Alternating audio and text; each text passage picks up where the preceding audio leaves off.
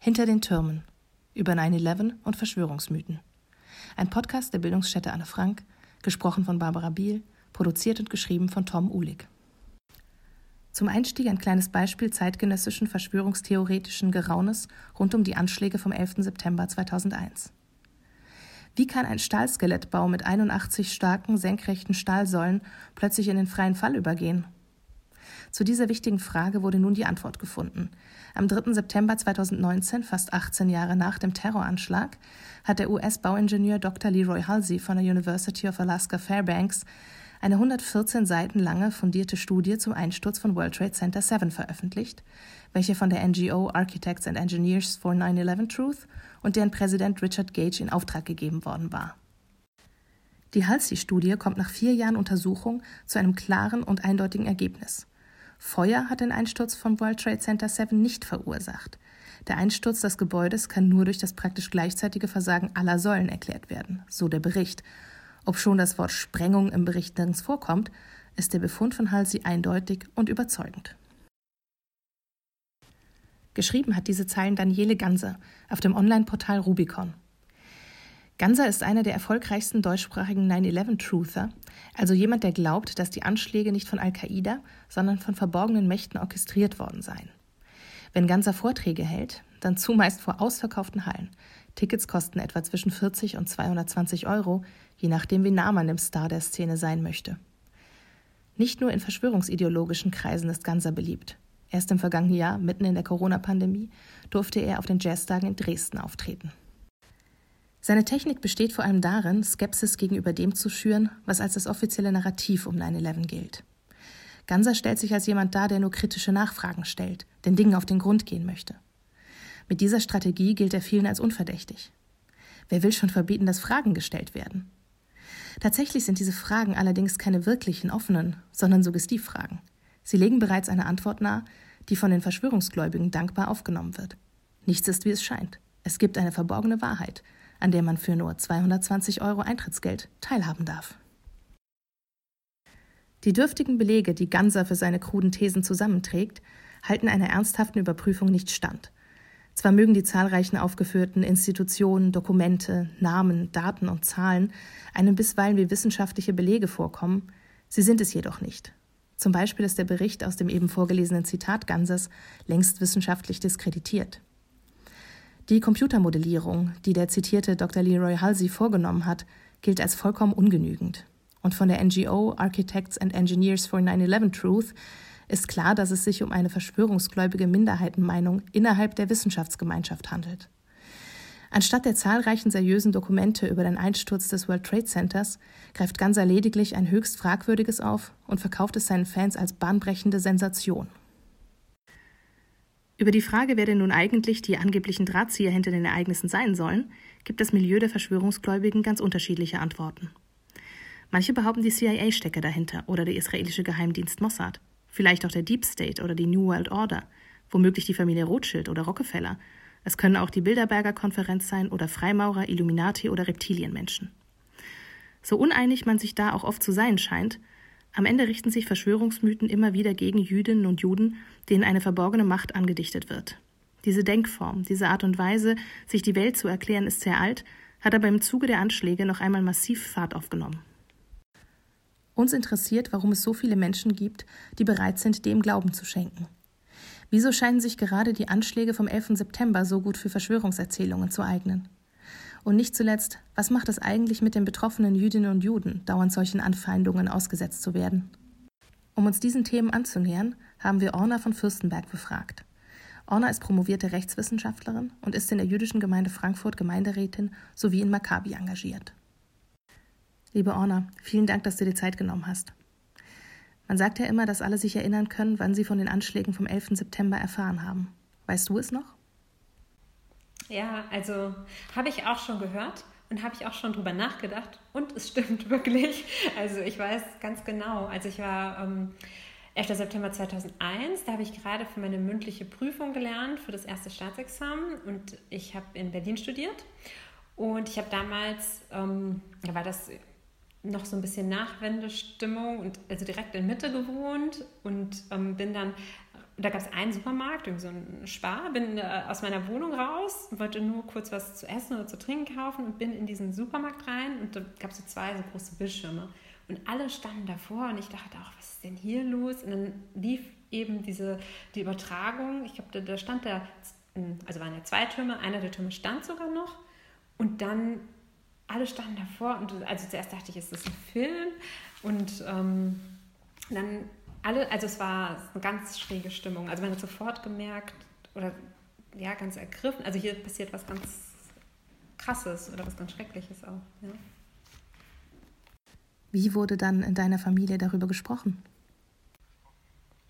Naja, also ich war ja Studentin, dann habe ich alleine gewohnt und also es war nicht so richtig zu Hause, aber klar, dann habe ich mit meinen äh, Eltern telefoniert, also beziehungsweise mit meinem Vater und meine Mutter ist schon lange gestorben, aber meinem Vater telefoniert und auch Freunde angerufen und hatte auch eine Freundin, die äh, zu der Zeit in New York lebte, aber in Berlin promoviert hat und mit der natürlich telefoniert. Aber ich weiß, am Anfang stand ich einfach nur von diesem Bildschirm und habe gedacht, ich kann es gar nicht fassen, was da passiert. Also es war so unwirklich auch auf eine bestimmte Weise. Also man hat aber auch sofort gemerkt, dass es so einer dieser Momente im Leben ist, äh, wo danach alles anders ist als davor. Wann wurdest du das erste Mal mit Verschwörungsmythen um 9-11 konfrontiert, die behaupten, dass das alles nicht besonders glaubhaft sei? Oder war das vielleicht gar nicht so präsent für dich, sondern mehr eine Art Grundrauschen im Hintergrund? Also ich kann da gar keine gar keinen Zeitpunkt festmachen. Also ich habe das gehört und wahrgenommen und auch immer mal wieder gehört, aber ich könnte das jetzt nicht spezifisch festmachen. Ich weiß, dass ich dann irgendwann später habe ich so ein Buch gelesen, da ging es um die, äh, also das spielte noch vor der Nazi-Zeit, auch in Berlin. Und da ging es darum, diese Stimmung dort zu beschreiben. Und da kamen auch ganz viele Verschwörungstheorien vor oder auch wie die Stimmung damals war. Und dann dachte ich auch wieder an diese Verschwörungstheorien vom 11. September. Aber ehrlich gesagt, das war nicht so das, was man äh, also womit ich mich am meisten beschäftigt habe. Es war mehr so dieses Geschehen und immer wieder diese Bilder, wie diese Türme einstürzen und so dieses Gefühl, so die Weltordnung ändert sich, ja? Oder das ist einfach diese, das ist einfach so eine Zäsur. Da war so nicht so der Fokus auf diese Verschwörungstheorien, das war mehr so eine, so eine Randgeschichte. Ne? Das, was auch war und auch, hm, ja, also ich habe dann für mich selber immer nur gedacht, das sind Menschen, die dann nicht so äh, mit umgehen können oder vielleicht überfordert sind oder vielleicht was auch immer. Es wird wahrscheinlich vielfältige Gründe geben. Aber aus meiner Perspektive war, die, war der Fokus auf, was, auf ganz anderen Themen. Ja? Und auch natürlich so dieses Ding, hm, die, arabische Welt, ja, die, die muslimisch-arabische Welt äh, versus jetzt dieser westlich-demokratischen Welt. Ne? Also ich denke, so aus dieser jüdischen Brille haben wir immer schon wenn man Israel auch anguckt, gab es ja immer, gibt es ja immer schon eine Bedrohung, eine lange Geschichte von Gewalt und Gewaltexzessen. So, ne? da, da war Verschwörung jetzt nicht, äh, also ich fand das durchaus glaubhaft, wie es geschildert wurde. Ja? So, und ähm,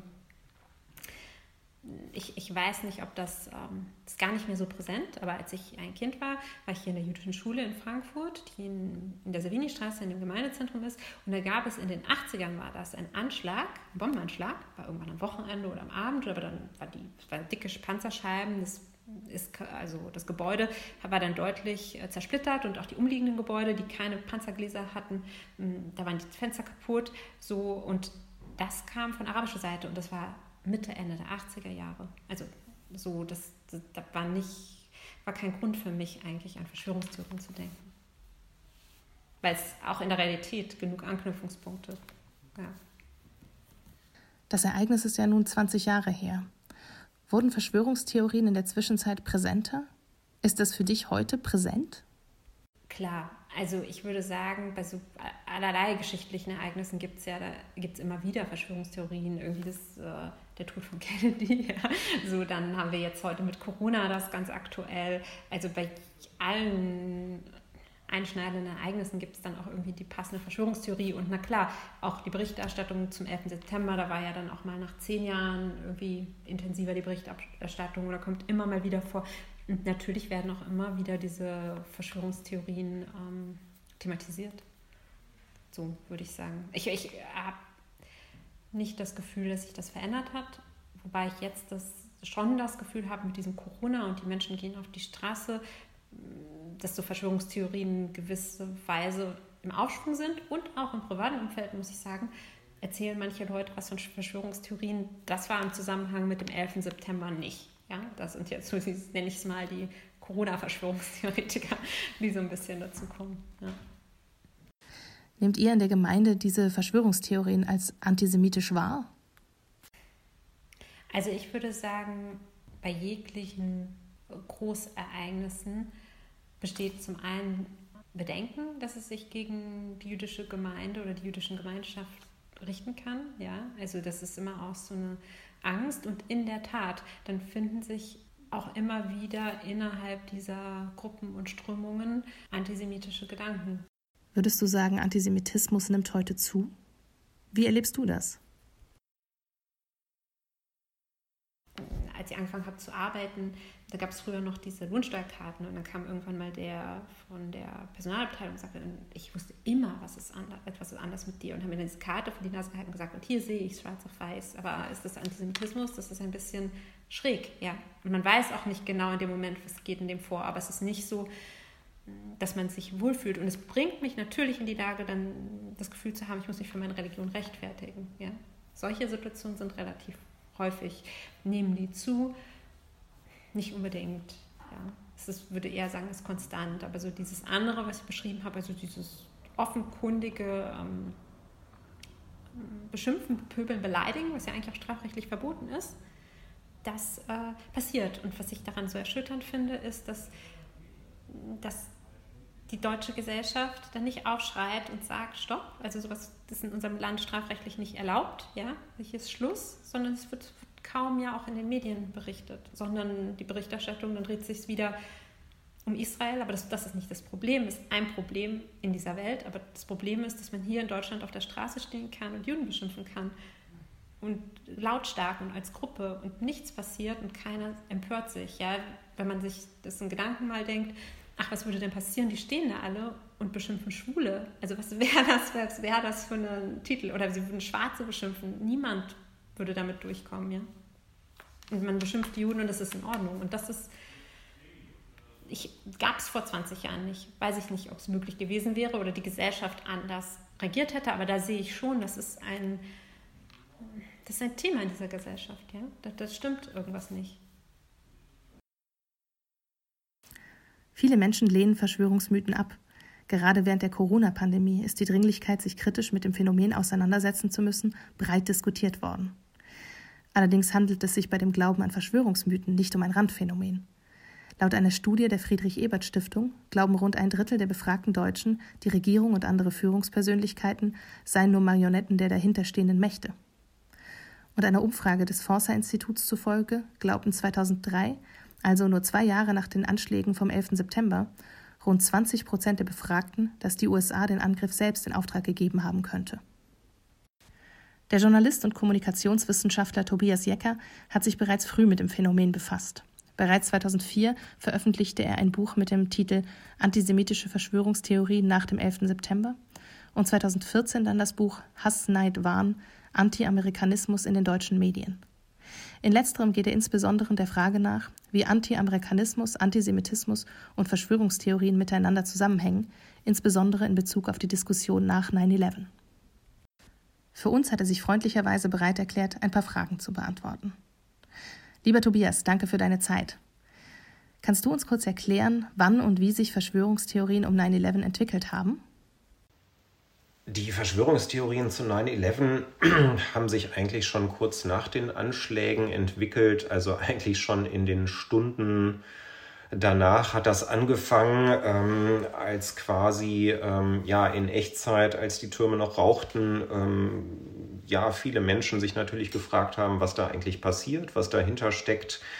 Und ähm, viele dann eben nicht die Offenheit hatten, die man braucht, um so ein Ereignis vielleicht auch äh, deuten zu können, sondern ja wirklich vorschnell mit Schlussfolgerungen daherkamen und ähm, sich dann ja äh, irgendwelche Ereignisse oder vermeintlich passierende Dinge rausgegriffen haben, um daraus eine eindeutige Geschichte zu stricken und eine eindeutige Interpretation der Dinge. Ähm, und das war eben eine, die ja der offiziellen Darstellung gewissermaßen genau entgegenläuft, ähm, nämlich nicht, dass es ein terroristischer Anschlag war, sondern eine Operation unter falscher Flagge, False Flag Operation, äh, dass nämlich in Wirklichkeit die US-Regierung oder die amerikanischen Geheimdienste dahinter stecken würden und äh, die Anschläge inszeniert hätten, äh, um eben ja bestimmte politische Ziele im Anschluss umsetzen zu können. Ähm, also da wird dann so genannt die, die neue Weltordnung, die der damalige Präsident George W. Bush schon vorher angekündigt hätte und ähm, dieser Anschlag sei dann eben ein äh, ja, biete eben einen willkommenen Vorwand, äh, um eben diese Politik durchzusetzen, um äh, Kriege zu führen, ähm, etc.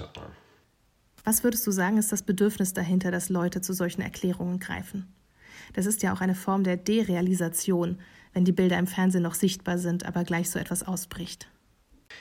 Ja, das Bedürfnis ist einmal, das würde ich auch, äh, oder das kann ich auch durchaus nachvollziehen, äh, sich zu erklären, was da eigentlich passiert. Also möglichst schnell zu einer Interpretation zu kommen, die irgendwie schlüssig sind und eine Erklärung zu finden. Ähm, das andere ähm, ist aber durchaus auch, ähm, dass Verschwörungstheorien oder Verschwörungserzählungen, Verschwörungsideologien eben immer an bestimmte ja, Ressentiments anknüpfen, darauf aufbauen und dass eben insbesondere solche Verschwörungserzählungen dann weitergetragen werden, die bestimmte Feindbilder ähm, im Kern haben, nämlich dass Juden dahinter stecken. Das ist wohl eine der ältesten Verschwörungserzählungen oder in diesem Fall äh, Amerikaner, amerikanische Geheimdienste, Gut, das ist klar, dass die im Verborgenen auch operieren, aber dass eben die Amerikaner alles Mögliche auf der Kappe haben, das ist eben auch ein Klassiker. Also das, das ist die Motivation dahinter sozusagen und auch ganz individualpsychologisch sicherlich, dass viele Menschen, die sowas verbreiten, ja, dann eben dieses gute Gefühl haben, sie hätten es durchblickt, sie hätten die Ereignisse durchschaut, im Gegensatz zu den vielen anderen, die da blind mittappen und den Regierenden hinterherlaufen, also in Anführungszeichen, eben so ein gutes Gefühl. Und ähm, das, das treibt eben auch viele an. Das Ereignis ist ja jetzt 20 Jahre her. Hat sich da etwas verändert, was die Popularität von Verschwörungstheorien um 9-11 angeht? Sind die heute noch so beliebt wie damals?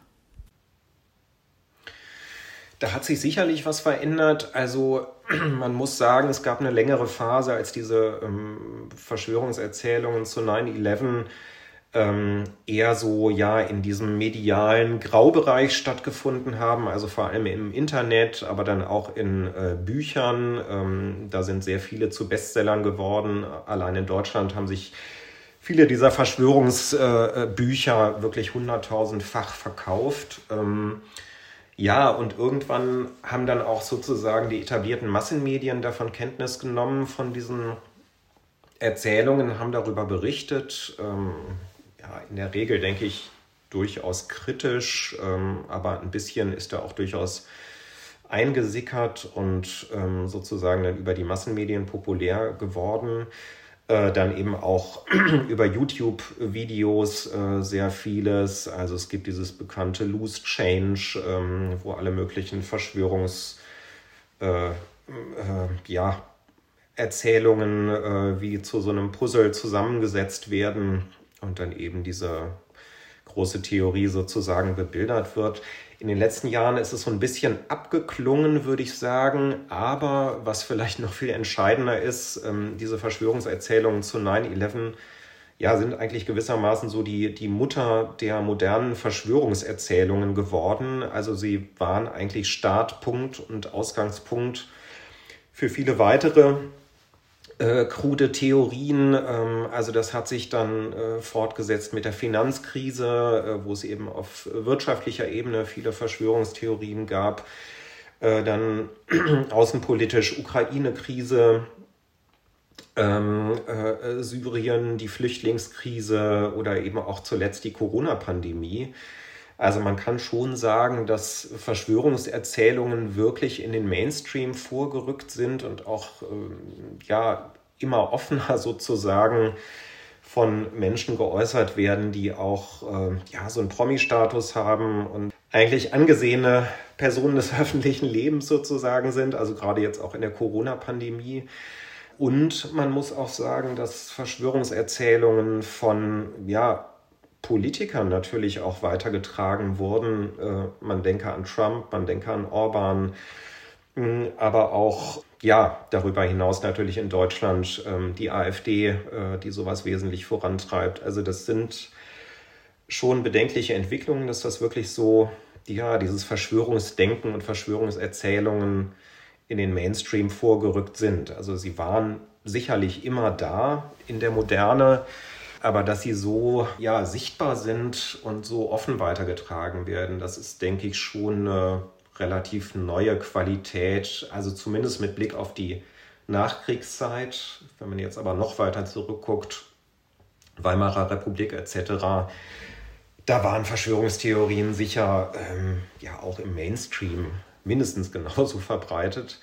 Äh, das ist völlig klar, aber dass es eben so, ja, in den letzten 70 Jahren erstmal lange unter der Decke war und jetzt so offen vorbricht, das ist schon eine bedenkliche Entwicklung. Direkt nach dem Anschlag ging ja eine beinahe fieberhafte Suche nach vermeintlichen verborgenen Codes los. Es hieß dann beispielsweise, die Quersumme von 9, 11, 2001 sei die berühmte 23, was allerdings auch nicht stimmt, oder dass im Rauch des World Trade Centers ein Teufelsgesicht zu sehen gewesen sei, oder dass die Schriftart Windings von Microsoft eine geheime Botschaft enthält. Der Komponist Karl-Heinz von Stockhausen provozierte damals mit der Aussage, 9-11 sei das größte Kunstwerk gewesen. Sehen Verschwörungsideologen überhaupt noch das materielle Ereignis oder nehmen sie nur noch das Symbol wahr?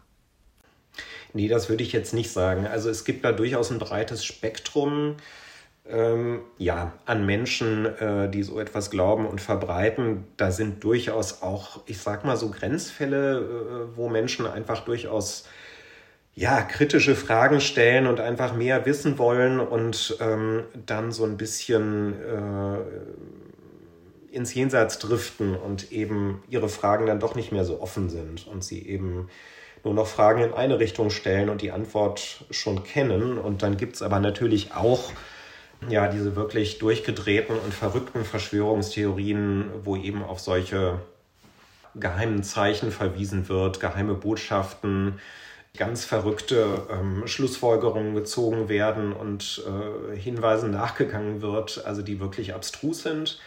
Das ist auch klar. Ähm, das gibt es, aber das ist, würde ich sagen, nicht das, was jetzt mehrheitsfähig ist oder was wirklich kennzeichnend ist für diese Verschwörungstheorien. Das ist eher ja so ein vielleicht etwas lustiges Beiwerk, das man immer mal wieder äh, sieht, auf das man trifft. Aber was eben durchaus passt, ja zu diesem Wesen von Verschwörungstheorien, nämlich dass ähm, auch noch so kleinste vermeintliche Hinweise und Beweise genommen werden, ja, um sie eben als Beweis für die These zu präsentieren, dass es nämlich eine Verschwörung ist. Und ähm, das ist eben das Krude, dass äh, da selbst zu solch absurden Dingen gegriffen wird oft. Wie hängt aus deiner Sicht eigentlich Anti-Amerikanismus und Antisemitismus zusammen?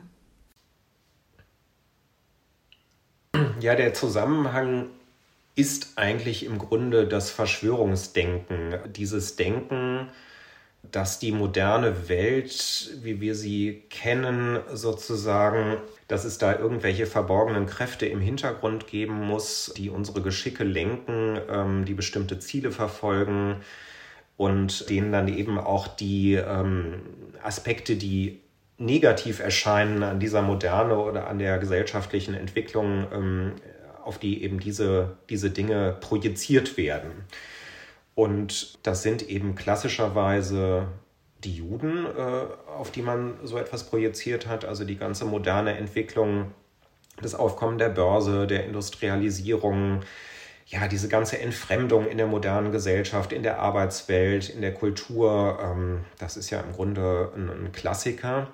Und es wird aber eben auch auf Amerika projiziert, Zum einen deshalb, weil Amerika, die USA in vieler Hinsicht äh, Vorreiter der modernen Entwicklung waren und sind, schon seit langem und teilweise immer noch. Zum anderen eben auch, weil die USA real natürlich auch eine Weltmacht sind und äh, viele Dinge auch ohne Frage durchsetzen können und das ja auch getan haben historisch und politisch da ja auch nicht immer hinter dem Berg gehalten haben und ihre Macht auch eingesetzt haben. Und ähm, das wird dann aber überdreht in diesem Verschwörungsdenken, dass man den USA eben alles Negative zuschreibt. Also beispielsweise bezogen auf die äh, Finanzkrise oder auch wirtschaftliche Entwicklungen, da ist dieser Zusammenhang vielleicht ganz gut darstellbar dass also den, den Juden die wirtschaftliche Entwicklung oft zugeschrieben wird, wenn es um äh, Spekulation geht, um das Finanzkapital, das ähm, das vermeintlich gesunde und ja, produzierende Kapital sozusagen kaputt macht, weil es eben nur um Profit geht.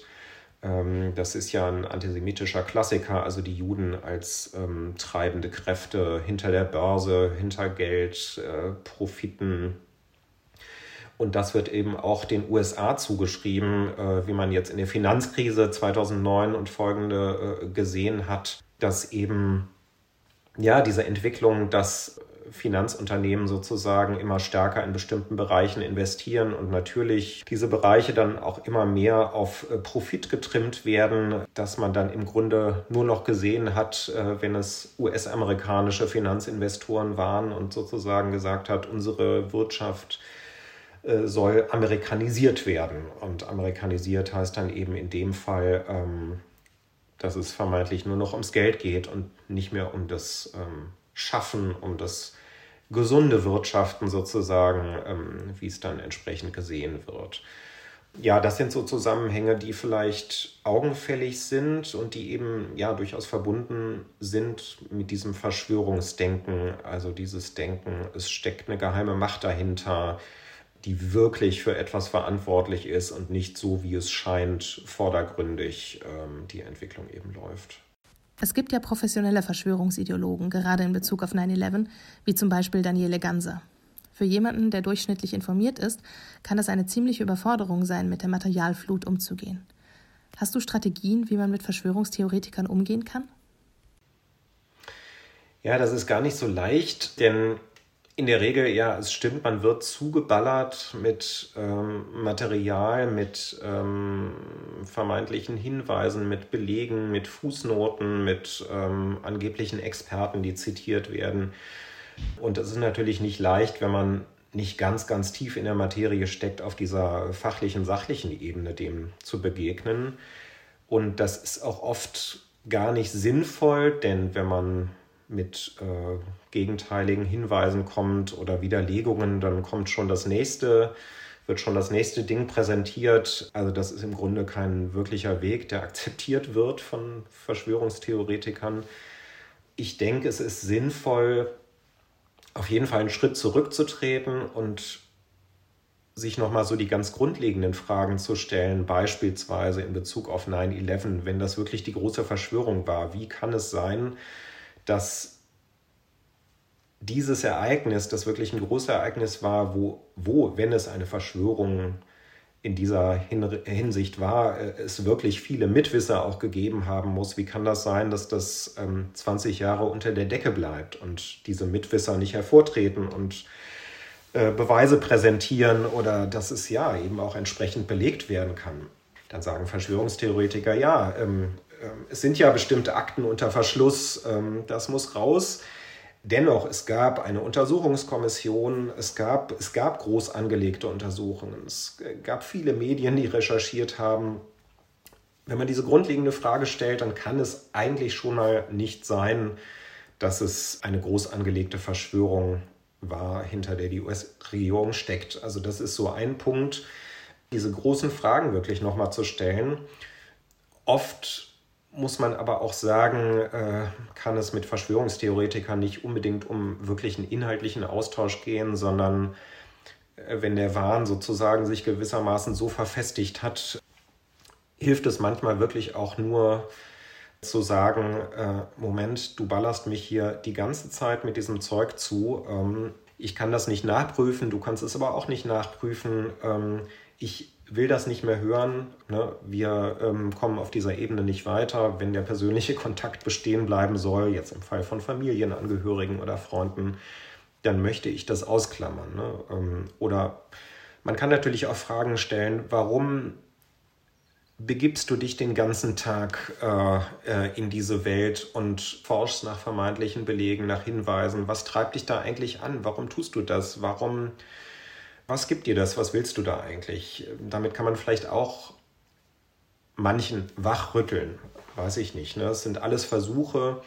Ich denke, was auf jeden Fall sinnvoll ist, äh, mit Menschen in Dialog zu treten, die ähm, vielleicht so ein bisschen angefixt davon sind, das spannend finden oder auch äh, Dinge überzeugend finden, aber deren Weltbild eben noch nicht so verfestigt ist und versuchen mit denen in den Austausch zu treten und ja, wirklich auch versuchen, äh, sie zu überzeugen, offen zu bleiben und eben ja tatsächlich offen an Dinge heranzugehen und auch wirklich alles wahrzunehmen, äh, was es da an Erkenntnissen gibt von jeder Seite und sich eben dann ein Bild zu machen. Zum Schluss haben wir noch einmal Orna von Fürstenberg gefragt. Was müsste denn Ihrer Meinung nach passieren? Was müsste die Gesellschaft angehen, um Verschwörungsideologien effektiv zu begegnen? Also das ist eine Frage, da denkt man natürlich oft drüber nach. Ne? Also wenn man als Jude in Deutschland lebt. Und ich glaube inzwischen, dass dieses Thema Verschwörungstheorien und Antisemitismus so schwierig ist zu erfassen, weil es um eine Emotion geht. Es geht nicht um Wissen. Ja, das wäre einfach. Du machst eine Checkliste oder machst einen Test und du sagst, das und das und das, das müsst ihr wissen. Und so ist es aber nicht, ja, sondern es ist, ähm, es ist einfach so ein, also von dieser Verschwörungstheoretiker-Seite und von diesem Antisemitismus ist einfach ein Gefühl und es ist ein Hass und er hat ganz viele, ich denke, es ist ein komplexes Gefühl auch, ja, der ganz, der ganz, ganz viele Ursachen hat, die nicht an der Realität anknüpfen, ja. Die, die, die kennen häufig keine Juden, die haben keine Ahnung vom Judentum. Viele Sachen, wenn sie die hören würden, wären sie überrascht. Also Jesus war im Prinzip ein Jude, ja, die, die, die, die, die Torah ist die Basis für das Christentum. Und also es gibt Unterschiede, es gibt viele, viele, viele Gemeinsamkeiten. Und es geht, das ist keine Frage von Wissen. Dann wäre natürlich, ohne Wissen geht es nicht, ja, oder vielleicht würde es sogar ohne Wissen gehen, ja, aber wie man an diese Emotionen drankommt, weiß ich gar nicht. Ich glaube, was funktionieren kann, ist so dieses Erfahrungen machen, ja, man lebt miteinander. Das setzt natürlich voraus, dass man ein gewisses Maß an Offenheit, wenn ich mir so ein ganz, wenn man so einen ganz radikalen und ganz radikalen Verschwörungstheoretiker, Schrägstrich Antisemiten hat, wird man ja nie zu die, dahin kommen, ja, dass, dass der ein offenes Gespräch mit einem führt und dass er einen kennenlernt. Schon wieder eine Schwierigkeit. Ich glaube, was hilft, wäre, wenn so die, der Teil der Gesellschaft, der interessiert ist und der offen ist, ja, wenn der auch weiterhin interessiert bleibt und aktiv ist und eben so dieses, dass es politische Klima eben nicht mehr so ist, dass sich hier jemand auf die Zeit stellen kann oder in Gelsenkirchen vor die Synagoge stellen kann und Juden beschimpfen kann, sondern dass ganz klar ist, die Spielregeln unserer demokratisch-pluralistischen Gesellschaft einfach klar sind. So. Und das, das, denke ich, würde helfen. So, dass die Leute, die offen sind, zeigen, wie viele sie sind und wie stark sie sind. Und das, glaube ich, das, das wünsche ich mir. Vielen Dank fürs Zuhören. Wir hoffen, dass Sie die Zeit finden, in unsere neue digitale Ausstellung zum Thema Verschwörungstheorien zu schauen, die im Januar erscheinen wird.